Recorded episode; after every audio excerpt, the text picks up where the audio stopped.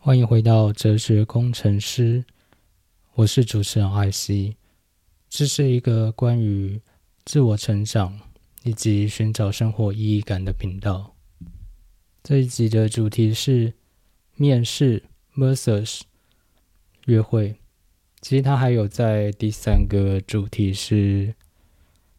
呃价值展示，但我并不会花太多时间提价值展示这件事情。因为价值展示其实是，呃，你很自然的去累积一些价值，以及你的生活观、人生观、价值观、意义，你对任何事情的看法、意义，跟你对很多行为的定义，以及他对你生活中你怎么看待生活，你怎么看待你的行为或身边的人的行为。以至于你表现出来的态度，它会表现在你的一个眼神跟你的细微的表情、你的动作中。所以它其实是一个呃不谈而谈、不言而言的一种行为。所以我也会在这一集中，并不去谈，主要去谈这件事情，但它会表现在各种层面中。那在进到主题之前，先来聊一个故事。其实从这个主题应该可以看得出来，我上一集就是在说我在忙的工作的事情，就是我前一阵子都在面试，然后我也到新的工作环境，然后呃，就是跟新的同事。那我新的工作环境其实是外商，那工作的场合有一半以上都是外国人。那我身边的坐我旁边的同事是个西班牙人。那刚开始就是会比较多的聊天，所以一开始就聊了几个东西，我觉得蛮有意思的。其中一个是像是最近的天气，就是蛮。台北的天气就是蛮蛮糟糕的，对我住在台北几年了，我真的觉得台北的天气让我很受不了。那我就跟他聊到一件事情，就是我之前出国的时候，我的过敏就不药而愈了。我在国外的时候，因为天气很干，就是过敏就没就没有了，所以我就想说，哎，过敏是不是因为天气太湿所以造成的？那我就跟我的西班牙的同事聊这件事情，他说：“哦，没有，他完全相反。他在西班牙，然后西班牙天气很干，然后他那时候在西班牙的时候过敏的非常严重，然后一来台湾就没事了。我当下的想法是：哦，所以其实有时候无关于呃空气，或者是你以为的一个环境。”其实有时候就是没有一个绝对的这个环境就是一定不好或一定好，那可能是对你好，或者是对别人好，但可能对你不好。总之就是，如果这个环境是不适合你的，你其实还是应该要进行一段出走、一段寻找、一段可能是绕远路的过程。然后在这绕远路的过程中，去得到一些取舍，去找到什么是你要的，什么是你不要的。你要的之中，哪些是你可以承受的，哪些是你不能承受的。然后去向现实去做趋近，不一定要低头，但会让自己跟现实更贴近一点。这是我跟他。聊到的第一个，我觉得有一点感触的故事。第二个也是跟他聊到一个我觉得蛮有意思的故事，是这是非常工程师的信仰问题。我完全就是一个果粉，苹果粉，我就只差没有买苹果股票而已。对这件事情，会在我的信仰度提升之后，去慢慢实践。对。就是信仰值。那呃，我那个西班牙朋友，他是啊，我应该不用讲那个工作的内容，反正他就是说，他不喜欢 Mac 的 OS，然后我在旁边，因为他一开始不是跟我聊，他是跟别人聊，然后我在旁边听到，我就哎，现在是在是现在是要占信仰吗？我就说怎么怎么会呢？Mac 超赞的，跟 Windows 相比，真的是 Windows 是什么？哎，这不是我们要挑起纷争，这完全就是个人的呃 preference，就是你个人的偏好问题。但我就尝试去讨论这件事情，我就说哦，所以你是 Windows 派的嘛？他说他也不是 Windows 派，我就嗯，难道你是 Linux 派的吗？他说 Actually，他他就说事实上他讨厌所有的 OS，就是所有的作业系统。然后我就呃，好哦，不然你要自己造一个吗？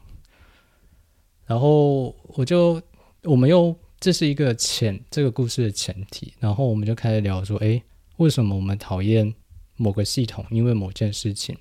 像我很讨厌 Windows，就是因为我遇过有客户在 Windows 上面架 server，然后如果你有用过 Windows，就知道他会强迫帮你更新 server，怎么可以被被关机、被更新呢？但就是 Windows 就是非常的流氓，然后他就会做这件事情。那我就遇到这件事情，搞得我很头痛，然后。这其实这一段我完全觉得应该剪掉或卡掉，但我觉得还是留着好了。其实我这一段故事最后跟他导到了一个我觉得蛮有趣的想法，就是其实我们的选项或偏好会有一个 boundary，会有一个边线，那个边线来自于我们不好的经验，就是 bad experience，就是我们不好的经验，那会成为我们的边界，然后。会影响我们所选择的核心的位置，然后我们在这件事情，在这个结论上面都默默的点了头。这就是第二个故事。提到前面这两个故事，其实是想慢慢把一些我个人的价值观跟论点把它带出来，尤其是。今天要讲的主题，我觉得前面会有一些脉络，会需要先被勾勒出来，再进到今天的主题。前面两个故事其实在谈的是，永远要有一个预期，就是随时准备要离开现在的环境，去寻找更属于自己的现实的一个位置。而第二个故事在谈的是，你在尝试的过程中，一定会有一些是不好的经验、不好的反馈，一定也会有些是好的反馈，所以你会更加的知道你的偏好，更加知道你属于哪里，你不属于哪里，而在从中间，你可以找出一路来的轨迹。以及接下来往下的路，知道自己要什么，知道自己不要什么，那很多东西就会是在这中间的来回中，会慢慢被勾勒出来。于是就进到今天的主题啦。那今天的主题就像前面所说的。今天就是在讲面试跟约会这件事情。那约会这件事情，我觉得其实没什么好谈，谈的人很多了，而且大家都谈的很好，也比我好。那我今天就是从面试这件事情，其实重点在谈的一件事情，他们两个中间有个共通点，就是选择权，以及你是有选择权的人的你的。你的表现呢？你的表达，或者是你的作为，大概会是什么？那所以我会重点在聊面试这件事情。所以如果你不是想要听面试的话，你其实可以快转，或者是呃，就可以呃，省省下你的时间之类的。那面试这部分呢，就是它有一个小小的前提，或者是你可以说是缘起。那呃，因为我个人可以说是幸运，也可以算是不幸运，就是我每次找工作很少超过一个月的，基本上大概都是两个礼拜。然后第二个工作或第一个工作，我就觉得嗯蛮好的，然后或者是蛮符合我现在想要做的事情，然后我就去做了。然后我基本上我自认算是稳定度比较高的，所以一做也算是会会过个几年的岁月，直到我觉得哎，我想做的事情不一样了，或者是哦，我好像没有办法在这个位置得到更多的突破，我才会离开。然后之前有一次跟我的一个朋友聊天，他说：“诶，其实你要，你可以尝试把猎头当成是盘子在转。那提一下转盘子这个概念，这个概念其实也许有其他出处，但就我知道的出处是在 Rural Tomasi 的 Rational Mail 里面有提到的 Play Theory 盘子理论。”它在最原初的概念是说，如果你有看过马戏团表演，会有一个就是打扮成小丑的妆容的一位表演者，也许停着骑着单轮车，然后同时在手上用棍子转着非常多的盘子。他所谓的转盘子，就是这样子的一个呃意象，这样的一个 image。然后你去想象说，诶，所以你不是单一的转一个盘子，你是同时有很多个盘子在转，所以它本身包含了一定程度的 skill 跟一些，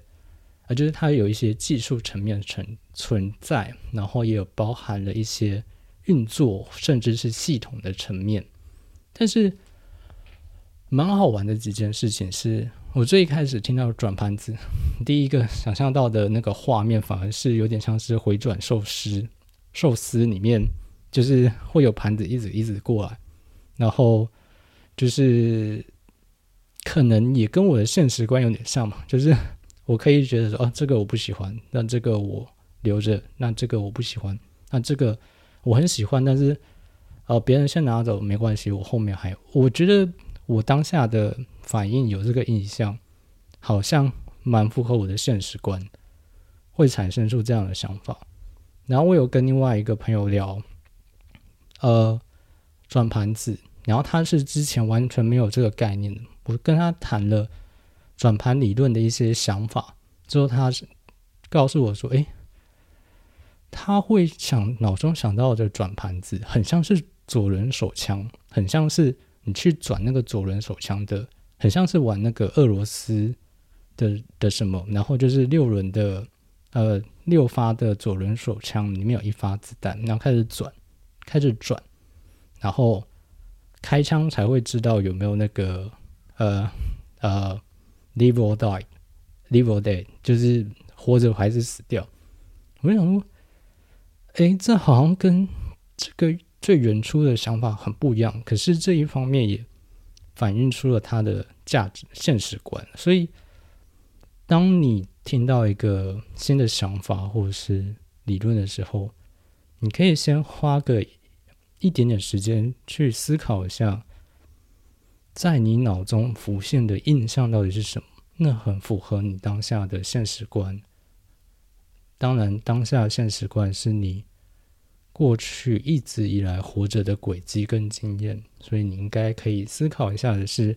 你为什么会出现这样子的一个意象？你的现实观到底是什么？那我们再拉回来讲，我那个朋友提到的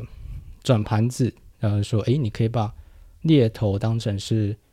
盘子在转，那定期的就是去跟他们去更新业界的资讯，然后让他。呃，呃，提供你一些最新的职缺啊，或什么的。那我之前，因为我之前跟他聊的时候，我还在上一个上一间公司，那我当时就把这件事情记着了，就想说，哎，之后我要来实践一下这个方法。然后前几个月，我就从前公司离职后，先花一点时间处理自己的事情，然后。对，然后也去考了重机驾照，之后我就开始去跑这个流程，然后当时 比较，呃，真的是蛮无言或无奈，就是我上一集好像稍微提到，就是我去跟朋友去横渡，就去游日月潭之后，后来就是啊生重病，然后状况非常的惨。然后我当时那个月就是同时有面试，然后还有读书会的事情。那个读书会也是蛮特别的，就是我其实当时就是一天醒着。非常清醒的时间，可能完整时间不超过四五个小时。然后同时当时还有读书会，当然就是要看书嘛。然后他要写作业，后来还变成要分组，所以我们还要进行分组讨论或者是什么。然后就是我在一个身体状况非常差的状况下，要先跟一些猎头。聊天确认一下他手边的工作状况，然后告诉他我的期待，然后之后就是他提供一些机会，然后我开始做一些面试，然后一关一关的过五关斩六将，然后往后走。我当时其实的想法是这样子的，就是其实真的很像是约会，就是他会有每个阶段。会有一些 skill 在，所以我当时就是想说，哎，我就是走个 round one round two。那我 round one 的时候，就是大概手上有五个，大概有五个工作机会，那我就努力走这五个工作机会，然后再，呃，就是看可以走到哪边，然后把。这一些这个过程中的一些想法记录下来，然后再去调整、精进自己的状态，然后再走下一个 run。这就有点像是，呃，你要说 PDCA 也好，你要说我找到一个方式把它闭环，让它可以变成一个旋转楼梯向上也好，反正我当时的想法就是这样子，就是让每一个阶段的大家，呃，应该说那个阶段的每一个我在。尝试的工作机会都是处于类似的阶段，所以我当时就想，哎，我可能可能要花到两个月甚至更久的时候时间才可以找到工作。结果我最后也是在第一轮我就拿到工作机会，然后一样没有。后来回想认真算一下，也是没有超过一个月。对，就是当时就是面了五间公司，然后就拿到三张 offer，所以我就选了其中一间进去，那就是我现在的公司。那其实，在最开始的时候，其实像是我是工程师，所以 LinkedIn 就是一个蛮重要的，在第一个你必须要去投递的一个，呃，算是。蛮重要，去展示自己的一个媒介，尤其是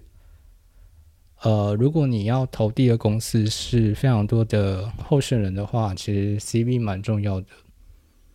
那另外一个蛮有趣的点是，我算呃，像我刚刚说，我人生中我面试的机会没有那么多，但是我面试人的机会很多。然后我大概回想了一下。我面试人的的次数好像已经超过我面试当面试者的经验了的次数，也就是我当面试官的次数好像多过于我当面试者。对，这好像也跟我的感情生 这有点多，但我真的觉得，为什么我会一开始会有那个现实观，就是我好像当挑的。经经验比当被挑的经验多了一些，所以我的现实观符合我前面所提到的。那呃，我觉得这也不是要 cocky，就是我们都去做符合自己现实观的事情，以及去呃透过自己的包含优势劣势去达到那样子的效果。尤其是面试的时候，如果你有去做认真的准备的话，你就会知道说有一些问题是一定会被问到，比如说你为什么离开上一份的工作，你的优缺点是什么，你过去遇过的最大的挑战是什么，你对你自己几年后的期待是什么？然后最后当然就是你期望薪资是什么？也就是说，你心中一定要有一个基本上的沙盘推演。然后有时候就是对方如果真的比较 shitty，就是比较机车的话，当然你会给你一些试 test。那你怎么去回应？就可以在很短时间表现出了你面对冲突的能力。你对于面对不确定性，或者是面对一个不确定的问题的处理能力，那就有办法在很快的时间去表现出你的人格特质。对，是不是越听越像是在约会呢？你是不是也是在很短的时间内去尝试去筛选对方，决定你要不要跟他有接下来的时间花费，还是说你就会很快发现说，哎，这个人就是不符合我，呃，现阶段的需求，或者是，呃，对，就是在浪费时间，那不如就是。大家省省下接下来的时间成本和情绪成本，也是一种对大家都好的一个状态，呃的选择了。所以，呃，其实我当，呃，这说来也不是在炫耀或者是卡什么。我当面试官有一次的经验是，对方来，然后坐下来谈了十分钟，我就问他说，呃。你有什么问题要问我的吗？不然我觉得你可能不是我们这个职缺的需求。就大概十分钟吧，就是很快就觉得说嗯不行，然后我也不想要再花时间陪他聊了。对，因为我当时很忙，大概就十分钟。然后我记得那一个聊了十五分钟就就结束那一回合，算是我人生中面试人最快的一次经验。对比我。最短的 约会时间经验还要短，还要还还短，对，就是因为工作其实会有一个更明确的需求，以及它可以立刻填补我在工作或者是我在面对现在的挑战的时候，他可以协助我什么？那如果我判断说，诶，他进来不是来协助我的，甚至我还要花时间去处理他。的呃学习状况之类的，就是甚至是自我管理问题的话，那呃我并没有义务或是去浪费这样的时间，那就是请他离开，请他有自知之明的离开，是对我来讲比较好的。那我也希望他在从中理解中自己不足的是什么。所以其实我一开始的时候，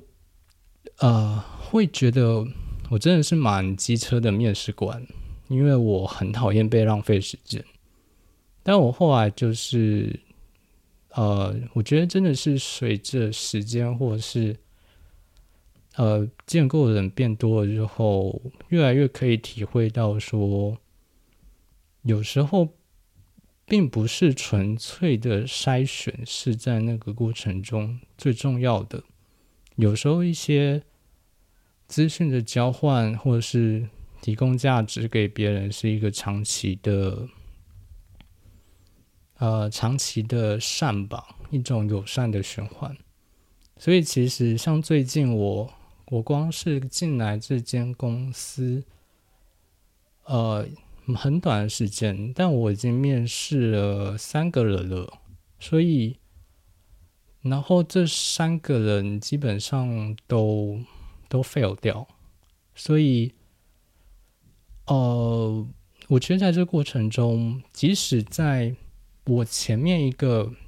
同事先帮他面试完，然后出来就说反应不好，不会找他进来，他还是会进去，就是陪他聊天。尤其是当一个人问的，后来蛮能够体会到，说一个人问的问题就决定了他现在处在的你要说是阶级有点多，但真的是处在会反映了他处在的状态，也就是说，他是不是可以持续前进的？他是不是呃是可以自我驱动的？是一个 motivated？他是否是有清晰的目标的？他是否是知道自己要往什么方向成长？什么是适合自己？什么是不适合？是不适合自己的？他的问题可以很具体的反映这些事情，所以有时候。以前最一开始当面试官的时候，会是我大量的问对方问题，然后透过问问题来去筛选对方。到现在会真的蛮明确的感受到，对方的问的问题，好像更有效去筛选对方的，呃，更能够。现在对我来讲，对方问的问题让我更好去筛选对方，这是蛮近期的一些感触。尤其是呃，在问到一些呃，比如说条件啊，或者你期待的薪资条件啊，你期待的学习状态或什么的。会蛮可以发现说，对方是真的有自信，或者是没自信的状态，或者是手上有没有其他选择。举个，呃，我觉得反正这一整集我一定都会被我朋友呛说我很 cocky，但是我我很真诚的反映我的一些现实观跟经验。那去谈的一件事情就是，像我这一次，呃。五间拿到了三间 offer，那在最后一个一间要决定 要不要给我 offer 的时候，是 Hunter 来跟我先跟我问说：“诶，我手中有没有其他 offer？那会不会积极的考虑这一间？那其他 offer 的状态是什么？等等等等的。那其实我当时已经有一些想法了，所以我就呃。”提到说，诶，除非这一间真的有提，诶，给一些非常特别的的福利或条件，或是让我更好的发展空间，不然就是薪水要非常的漂亮，不然的话，考虑的几率可能比较不会那么高。那，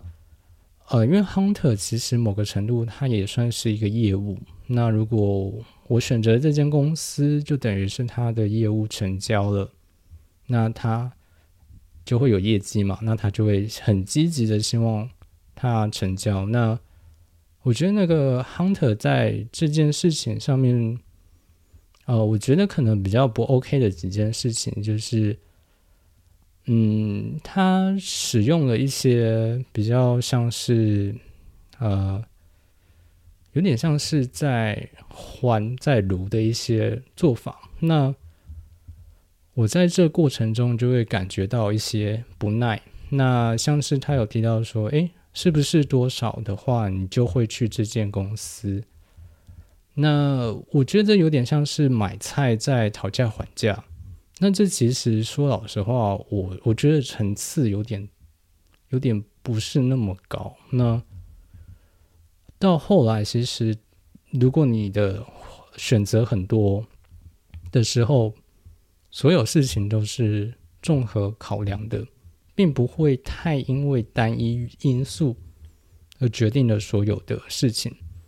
那他尝试要用单一因素来跟你讨价还价的时候，表现出的有一种强烈的需求感跟强烈的想要掌控我行为，或者是确定一个呃，就是。有一种就是，呃，我给你多少，你就给我多少的一种对价关系，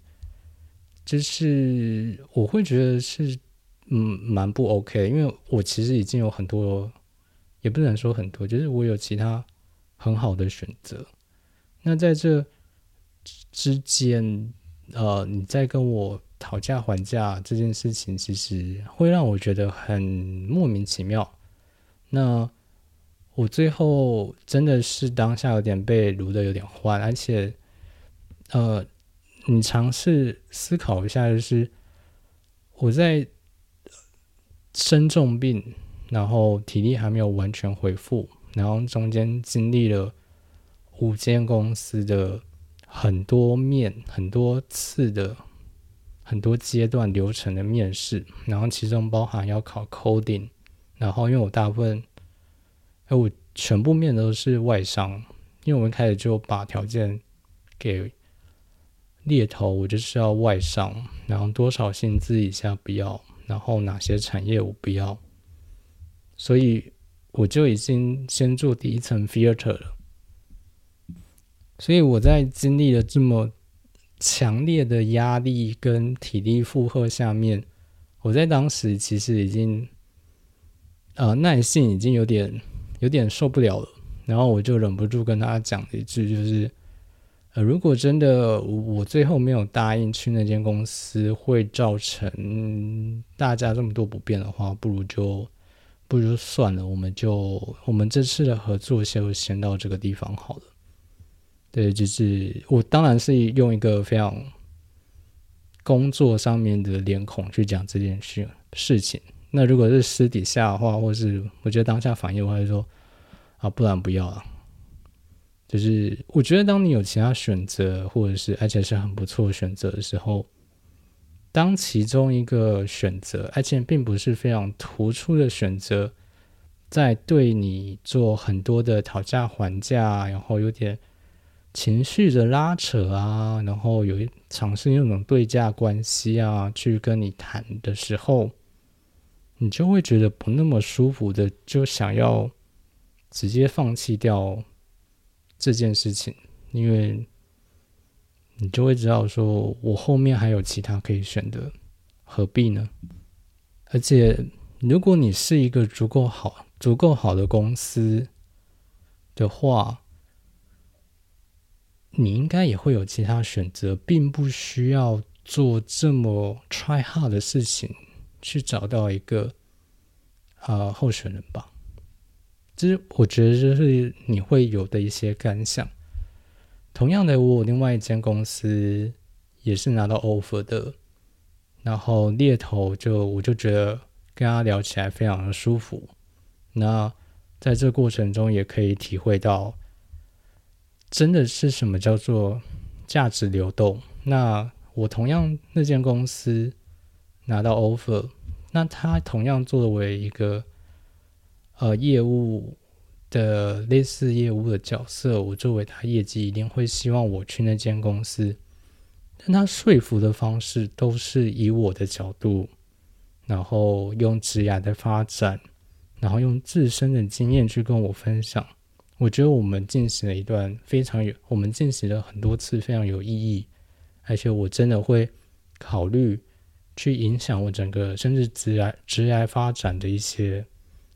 价值交换跟经验分享。那最后当然真的很可惜的是我没有去那间公司，然后他也真的觉得很可惜，因为他说他这个数字我有点忘掉了，但他说他好像送了八个还十个的候选人去，但只有我拿到 offer，然后我没有去那间公司，对。薪水其实很高，但我就是没去，因为我就是一个鸡掰人，对我就是一个鸡掰人，所以我就没有去那间公司。但我对我真的觉得对啊，有点有点不好意思，因为哦，那间公司的考试也是真的是灵魂的折磨磨难，我真的从一开始到最后一面，我都觉得压力很大。也许就是因为压力那么大，我就觉得不太敢去那间公司吧。也是有可能，但我自己是有其他综合的考量。反正我最后去了另外一间公司。那以这两个例子来说的话，就是在表达了一件事情，就是当你是有很多选择，或者是你知道你是有能力获得其他并不差的选择的时候，请不要用一种对。对对家关系或者是情绪拉扯方式，去强迫对方一定要做你来到这件选择我这件事情。那包含我当面试官也是，我就会告诉他说：“你在我身边可以学到什么，我会教你什么，你可以在边成为什么，但你不会学到什么，你不会得到什么。”那剩下就是，我觉得把所有条件摊出来之后，问他说：“你希望成为什么？那你希望成为的东西是在这边可以得到的吗？如果可以的话。”你可以尝试看看，那你愿意尝试看看的话，我就愿意也尝试看看。那如果你不要的话，也也无妨，也许未来会有机会再合作。我觉得是一个，哦，我现在当面试官蛮蛮习惯一种口吻，我会说是现在，真的是因为我觉得可能是真的事情见多，人遇多了，然后。有些前进看多，然后执着过、挣扎过、放下。我现在没有那么过多的执着，就是以前真的会觉得说，呃，你不要就不要，不要浪费我时间，不爽快滚。对我以前很硬，我以前对很不喜欢被浪费时间，但现在就觉得说，哎，反正我们时间都要花了，有什么事情是。我可以提供价值给你的，就像是前面说那位 hunter，最后没有成交，我跟他的那件他呃算 promote 他推的那间公司的 offer，我没有选那间公司，但我们还是建立了一段价值交换，然后经验分享的一段过程。我觉得在那些过在那个过程中，虽然最后没有得到一个利己。或者是非常直接的 feedback，或者是 reward，但是有一些价值它是比较慢的，有一些价值它是比较长远的。现在慢慢的更能够去看到这些事情，那也慢慢的让自己愿更愿意去呃去提供这样子的事情。那另外一方面也是真的感受到，像前面说的，对方问的事情更能够去显现他的一些特质，所以让整个对话的你要说是旅程也好，是保持在开放的，让对方更能够去表现，让双方都更能够去表现出自己的特质、条件跟需求跟期待。是一个更好的一个沟通的管道或方式吧。那在这其中，呃，双方的一个状态都是在当下期待可以被显现跟被看清楚的。毕竟面试时间就这么短，然后要决定接下来，也许是几个月，几个月有点太少。可能好几年、几年、好几年，甚至十几、二十几年都有可能的一段时间，你要怎么从很短的时间内去抓到你最 care 的一些事情呢？你最 care 到底是薪资、成长环境，或者是离家近不近、通勤之类的，或者是呃。是不是一个很自由的文化，或者是有明确的分工的一些组织形态？这都是你要先 figure out，然后再去把这些答案去跟你的筛选条条件去做，去做去做对答案或者是条件交换的一个过程。最后再分享一个小故事，是我当面试官的。毕竟像我刚刚说的。其实我当面试官的经验，真的可能比当面试者的经验多。我当面试者的经验，可能就只有刚刚说的，就是我前阵子很积极的去跑我朋友建议我走的那个流程，但我跑太快了，我并没有把呃一个 cycle 跑到下一个 cycle，所以我觉得就经验累积来讲，蛮有限的。但就是。反正都这样，就是反正都有一个很好的结果，我也不能期待自己一定要就是丢掉自己现有的所有，就为了强迫自己跑下一段，也不是那么执着或者是必要的事情。那最后一个故事，就像刚刚讲的，是我当面试官的，我觉得真的是会是我蛮近行才有可能会发生的事情，因为像我以前就是我当面试官的时候，就是蛮蛮机，还蛮 shitty 的，就是蛮机车的。然后就是会问一些很比较刁钻的事情，因为以前做的那些工作的 domain 其实蛮广的，所以如果每某个 domain 不懂的话，从头教其实很花时间。所以我只要觉得说，诶，他 domain 或者是某部分不够的话，我就会很快的止损，然后很快的停止这些时间，然后就不要。然后他，但他只要过的话，我基本上都很快就。放人进来，因为人真的不好找。那我最近的经验就是，因为我进到的这间公司是外商，然后是有一个算是相对完整的面试流程，就是你要先你要先考 coding 白板题，然后问专业技术，然后会有人会再 go through 你的 CV，就是你的工作经验。那如果都过的话，呃，你就可以。就是见到我们家大佬，然后没意外的话，你就会拿到 offer。我当时是隔天就拿到 offer 了。那呃，我当时是负责第一关跟第二关，就是考 coding 跟考专业的技术。那这其实也是我人生第一次认真的考别人 coding。以前都是问一些。大概比如说摸摸演算法，你大概会怎么解？就是讲的一嘴一嘴好扣。对，以前就是用嘴巴呃考扣，我懒得写。我其实是一个很懒得写的，因为其实写白板题蛮花时间。如果我以前真的认真考后的话，花的时间会太长。但进到这间公司就 follow 这样子的一个面试流程。那当时有一个候选人，然后我一开始从他的 CV 就蛮喜欢的。那包含他很认真的去经营自己的技术部落格，然后看到他在很多事情上面是非常的有学习动力跟动机的。那以及呃，在很多细节上面可以感觉到他是一个。心思蛮缜密的一个人，那其实也就是说，在见到这个人之前就有一定的好感，包含从布洛格啊等等的，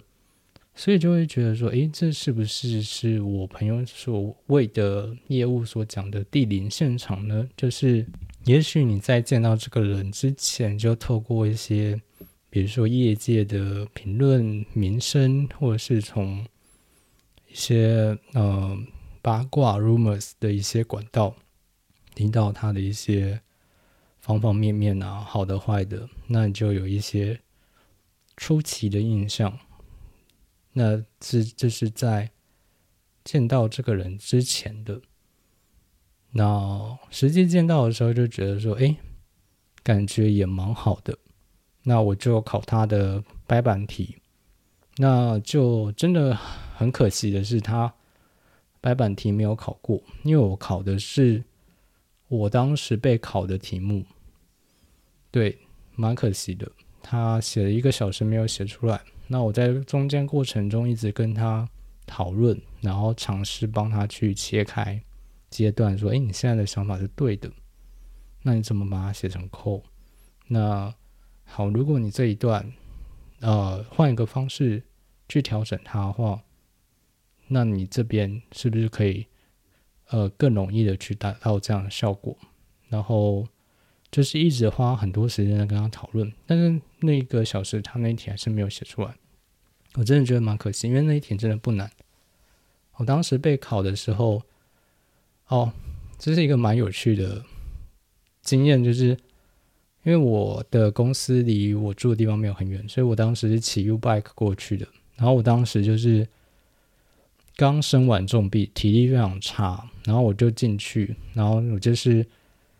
呃，先先写白板题目，然后我就一进去，然后他写完告诉我题目，我第一个问的问题就是，嗯，我可以坐下来吗？我好喘哦，就是因为要戴着口罩，然后我又刚骑完 U bike，然后我当时体力真的是很惨，然后他说，哦，请坐，请坐，然后我就边坐下来，然后你知道办公那种会议室的椅子都是可以滑来滑去，然后我就坐着滑过去白板题。我记得我是解了十五分钟了，但我后来问了我同事，我同事就说：“哦，没有啊，你五分钟就解出来，我们后来都在花时间优化。然后你第二题说你写过，叫我换一题，然后你第三题一行就写完了。然后我后来花一小时，我们花那一小时全部在优化题目。对，所以我就觉得说，嗯，解出来应该不是应该的嘛，因为我这一次面的五间公司。”所有问的 coding 我都有解出来，然后剩下的时间都在讨论优化，以至于我觉得说，你解出来不是应该的吗？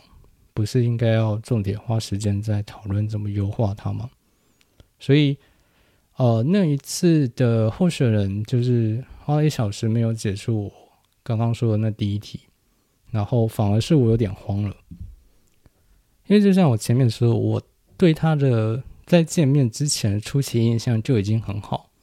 然后他也是很愿意去跟我讨论他现在想什么，然后中间的一些做法，想想要怎么尝试去去做，然后会花时间跟我讨论自己的想法跟大概的执行方向。那总之那一小时就没解出来，然后后面我再问他专业技术题，然后。我当时就是有一点慌了，所以我就问满了时间，然后完全忽略 HR，我们公司的 HR 在旁边一直就是传 Slack 跟我说让他问问题，